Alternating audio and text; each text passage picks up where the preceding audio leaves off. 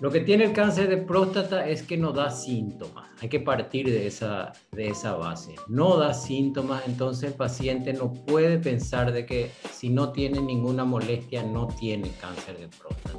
Por eso es que tiene que acudir al urólogo a partir de cierta edad. Esta edad está dada, es muy importante la parte genética. Los pacientes que tienen familiares con cáncer de próstata tienen que acudir antes que los que no tienen familiares con cáncer de próstata. Vale decir que un varón que tiene, por ejemplo, el abuelo o el papá con cáncer de próstata tiene que comenzar a ir al urólogo a partir de los 40 años y los que no empiezan a ir a los 45. Bienvenidos a UCOM Podcast, un espacio creado especialmente para la comunidad UCOM y el mundo, donde compartimos ideas, historias, reflexiones y charlas para entretenerte, informarte y sobre todo acompañarte en la evolución de tu aprendizaje.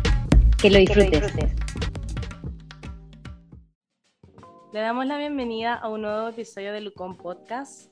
Hoy le tenemos a un invitado de lujo que es el doctor Luis Oneto. Él es médico urólogo y profesor en la Facultad de Ciencias Médicas en la UNA. Hoy vamos a estar hablando con el doctor sobre el cáncer de próstata y nos va a estar comentando un poquito también sobre la salud sexual masculina. Doctor, bienvenido y muchas gracias por estar hoy con nosotros. Realmente este mes de noviembre se hace énfasis en, en la detección y en recordarle a los varones la importancia de la, del examen precoz para detectar el cáncer de próstata. Esto es debido a que el cáncer de próstata con el cáncer de pulmón y el cáncer de colon son los tres cánceres que causan más muertes en los varones, eh, lo cual es una pena por lo, porque los tres cánceres son prevenibles si, el paciente hace una, una, consulta precoz y hace los exámenes. Por ejemplo, el cáncer de pulmón se hace su radiografía de tórax periódica, el cáncer de colon, si se hace su colonoscopía periódica, eh, se pueden prevenir, así como el cáncer de próstata, consultando una vez al año con el urólogo, no le va a sorprender un cáncer avanzado. Lo que tiene el cáncer de próstata es que no da síntomas. Hay que partir de esa, de esa base. No da síntomas, entonces el paciente no puede pensar de que si no tiene ninguna molestia no tiene cáncer de próstata. Por eso es que tiene que acudir al urólogo a partir de cierta edad. Esta edad está dada, es muy importante la parte genética. Los pacientes que tienen familiares con cáncer de próstata tienen que acudir antes que los que no tienen familiares con cáncer de próstata. Vale decir que un varón que tiene, por ejemplo, el abuelo o el papá con cáncer de próstata tiene que comenzar a ir al urólogo a partir de los 40 años y los que no empiezan a ir a los 45. Y a partir de ahí van todos los años. El, la forma de, de abordar el, el, diagnóstico precoz es simple, se hace un interrogatorio, se le solicita una, un examen de sangre que mide el antígeno prostático específico, que es una sustancia que produce la próstata y que va a estar aumentada cuando hay alguna alteración de la próstata, no precisamente maligna. Después de eso se, se va analizando, se hace una ecografía y se hace también el tan temido eh, tacto rectal, ¿verdad? Ese tacto rectal, que es el que tanto temen los hombres, es el que hace que no acudan al, al consultorio por temor a ese tacto rectal, que es totalmente indoloro y se hace una vez, es rápido y no, no, no le causa ningún daño. Pero hay un, como un tabú y hay, está lleno de bromas, de toda historia sobre la cuestión del tacto que es de lo más normal. Entonces, tener en cuenta, tratar de siempre de saber si en la familia hay cáncer de próstata, entonces tiene que ir un poquito más temprano. Y si no, a partir de los 45 comenzar con, la, con las evaluaciones. ¿Por qué queremos nosotros diagnosticar precozmente? Porque si diagnosticamos precozmente podemos curarle al paciente. Se diagnostica precozmente, el paciente se cura y tiene una vida normal. No le va a matar el cáncer de próstata. Si detectamos en una etapa tardía, lo único que podemos hacer es tomar medidas paliativas, hacer tratamientos que le van a extender la vida, son tratamientos costosos, son tratamientos largos y muchas veces frustrantes porque enseguida progresa y termina con la vida del paciente. Entonces ahí está la gran diferencia de por qué hacer el diagnóstico precoz. Se hace el diagnóstico precoz, se salva. No se hace el diagnóstico precoz, ya no se salva. Es simplemente paliativo lo que podemos hacer. Eso con respecto al, a por qué hacemos este énfasis en, la, en el cáncer de, de próstata, ¿verdad? Es sencillo. Y sobre todo eh, la importancia de poder visibilizar eso, ¿verdad? Que justamente de lo que se trata este mes, así como decías, porque todavía eh, algunos de los chequeos siguen siendo un, un, gran tabú, ¿verdad? O algo de burla, entonces esa importancia de poder visibilizar la importancia de ir eh, eh, al médico a hacerse estos chequeos. Sí, yo les animo a los varones a que piensen un poquito futuro, ¿verdad?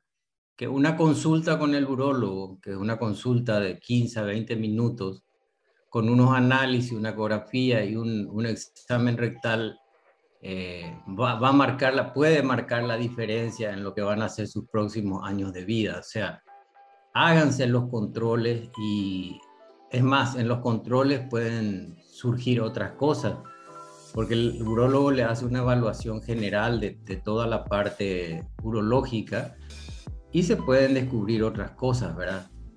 Entonces, es importante acudir una vez al año, no, no le hace absolutamente nada a nadie, ¿verdad? Acudir una vez al año al, al urólogo. A mí me gustaría aprovechar unos segundos para algunas cositas sobre la salud sexual masculina, ¿verdad? Llama la atención eh, como muchos pacientes, por ejemplo, eh, toman como normal tener verrugas en el pene. Eso no es normal, eso significa que el paciente tiene HPV, que es una enfermedad muy extendida en la sociedad, que es la causante del cáncer de cuello uterino en la mujer. Es una enfermedad que debe ser conocida quien, tiene, quien es portador porque contagia a la pareja y, la pareja si no se hace su papá Nicolau cada seis meses puede desarrollar un cáncer de cuello que es muy agresivo y muchas veces tiene derivaciones fatales, ¿verdad? Eh, ese tipo de cosas detecta el urólogo, por ejemplo, y no es normal eh, tener ardores o secreciones por el pene eso indica que se trata de una enfermedad de transmisión sexual. Eh, mucha gente toma como normal, toman analgésicos, toman... Y como muchas veces son autolimitadas, eh, pasa y el, paciente se queda como portador. Y con cada pareja queda contagiando a las parejas que va teniendo. Y así es que se va extendiendo esto. Hoy en día la, la prevalencia de enfermedades venéreas es altísima y es realmente alarmante. Yo creo que mucho es porque no saben, son, no, no saben que están enfermos y por eso es que eh, hay tanto, ¿verdad? Entonces hay que acudir ante la más mínima sospecha de tener algo raro, alguna cosa, acudir al médico, no, no tener miedo. Ahí no se le va a hacer un tacto rectal, por ejemplo, ¿verdad? Si es que tienen miedo, de, de tanto miedo tienen del tacto rectal podríamos hablar un poquito sobre eh, algunos tips ¿verdad? Que, vos, que vos recomendás, eh, todas estas cuestiones que tienen que ver con salud, aparte de hacerse los chequeos anuales, ¿verdad? ¿Qué otras cosas puedes recomendar que podrían hacer eh, los hombres para evitar este, este tipo de cáncer y también otras enfermedades relacionadas a la salud sexual? Eh, realmente para evitar eh, esta enfermedad no, no, hay nada específico, nada que esté así bien establecido.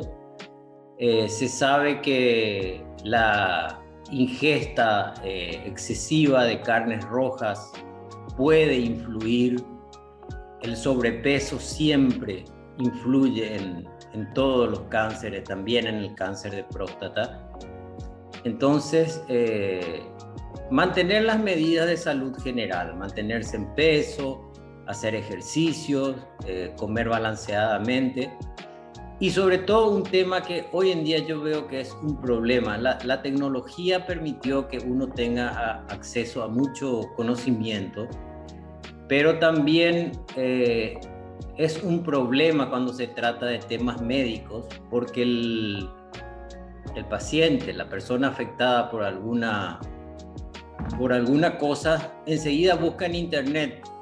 Y los sitios que aparecen en Internet no son precisamente los más fiables y tienen cualquier tipo de información, información errada que les lleva a tomar malas decisiones, les asusta, o directamente consultan con los amigos, que tampoco son médicos, ¿verdad? Y entonces hay una confusión, una cantidad de problemas que solamente van en detrimento del, del paciente. Entonces, si tienen un problema médico, la desinformación. Entonces, si tienen un problema médico, vayan al médico, no busquen en internet ni hablen con sus amigos. Es lo que yo siempre les digo, ¿verdad? Pero fuera de eso, es, no hay mucho que decir sobre la, sobre la prevención. Y otra pregunta que tenía también era, eh, hablando un poquito más de, de, tu experiencia, ¿verdad? ¿Cuáles son las preguntas más frecuentes que te hacen eh, los pacientes sobre este tema? El tema que les preocupa a todos es la parte de la el mito de que la, eh, sexualidad va a estar afectada. Eh, realmente puede estar afectada, pero no es que el del 100% de los casos va a estar afectada. Depende del tratamiento que se haga y eso hay que informarse bien y que el médico, hay que exigirle al médico que le explique bien cuáles son las, las complicaciones porque esas complicaciones tienen tratamiento. Cada una de esas complicaciones tienen tratamiento. O sea que hay que tener un diálogo franco con, con el médico y sobre todo preguntar. Hay que preguntarle al médico, no embarcarse simplemente en el tratamiento y después cuando aparecen los problemas ver qué hacer. Pero sobre todo esa parte, la parte de la sexualidad es lo que más les preocupa y lo que más les da miedo por más que tengan 70, 75 años, lo mismo esa parte les preocupa, ¿verdad? Bueno, doctor, eh, muchísimas gracias. Te agradezco mucho por la invitación y cuando quieras, yo estoy a las órdenes. Muchísimas gracias. Muchas gracias, doctor. Muchas gracias. Hasta luego. Chao, chao. Hasta luego. Nos vemos la próxima. Hasta aquí llegamos por hoy con este episodio de Ucon Podcast. Esperamos que te haya inspirado a seguir evolucionando en tu aprendizaje. Compartí este episodio con tus amigos y seguinos en nuestras redes sociales. Hasta la próxima.